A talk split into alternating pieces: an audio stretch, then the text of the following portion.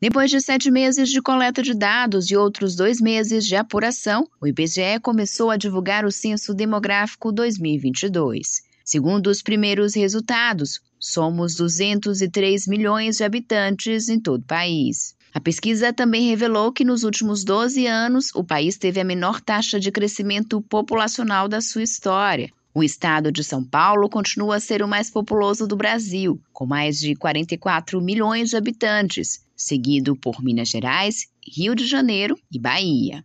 Mariana Viveiros, coordenadora de divulgação do censo no estado, comenta que apesar de ser a quarta maior população, a Bahia apresentou o terceiro menor crescimento do país. O censo ele traz muitas informações, então a gente está simplesmente abrindo as portas agora, as comportas dessa enxurrada de informações que vão vir e a gente está divulgando os primeiros resultados de população e domicílio. Então, a primeira coisa que a gente tem agora, e muito importante, é quantos somos. Então, aqui na Bahia, é, a gente chegou a uma população de 14 milhões, um pouco mais de 14 milhões e 136 mil pessoas. É, a gente tem a quarta maior população do país, mas tivemos um crescimento muito pequeno em relação a 2010, um crescimento de 0,07% ao ano, quase uma estabilidade, né? Quando a gente vai olhar, é uma segunda casa decimal de crescimento, é, que foi o terceiro menor crescimento dentre os estados. É um estado cuja população caminha um pouco aí é, para uma certa estagnação no seu crescimento.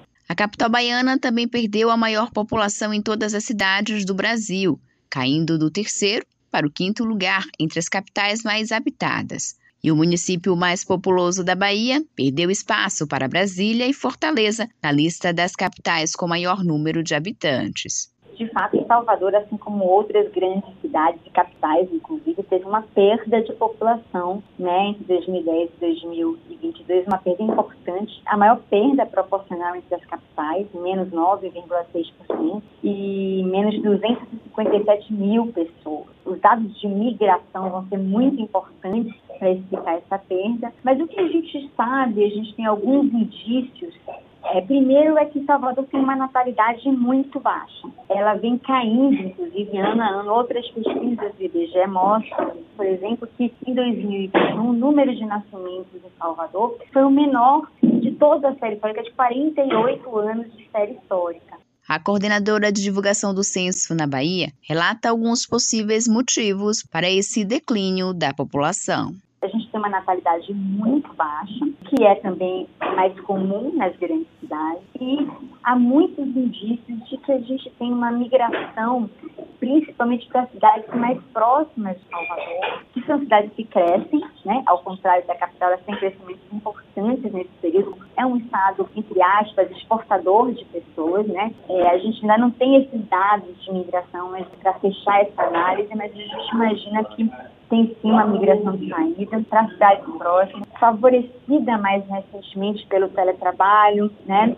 favorecida também pelo surgimento de polos de educação no interior, né? no recôncavo, universidades, polos de desenvolvimento econômico, outros polos no estado, né? normalmente é esse que é o motivo principal.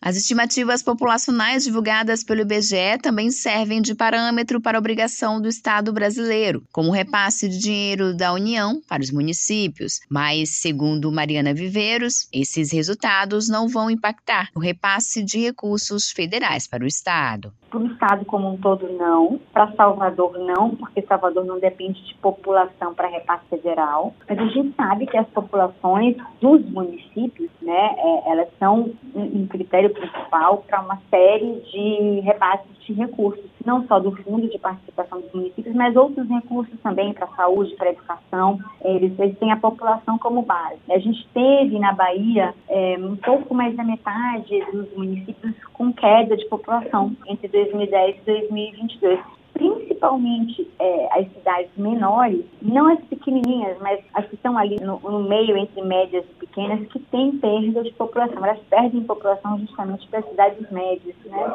E aí sim, em alguns casos, é possível que haja impacto é, para repasses federais. Mas aí a gente tem que ver, porque aí são outros critérios que não competem no IBGE, Salvador e Itabuna estão entre as três cidades do estado com maior queda populacional entre as brasileiras, com mais de 100 mil habitantes. Entre 2010 e 2022, a população diminuiu em 54,9% dos municípios baianos. Luiz Eduardo Magalhães, no oeste do estado, foi o que mais cresceu em termos percentuais e teve destaque nacional. Porto Seguro e Barreiras entraram no ranking dos 10 municípios mais populosos da Bahia. Seis em cada 10 municípios baianos têm até 20 mil habitantes, proporção que praticamente não se alterou nos últimos 12 anos. Josi Braga, para Educador FM.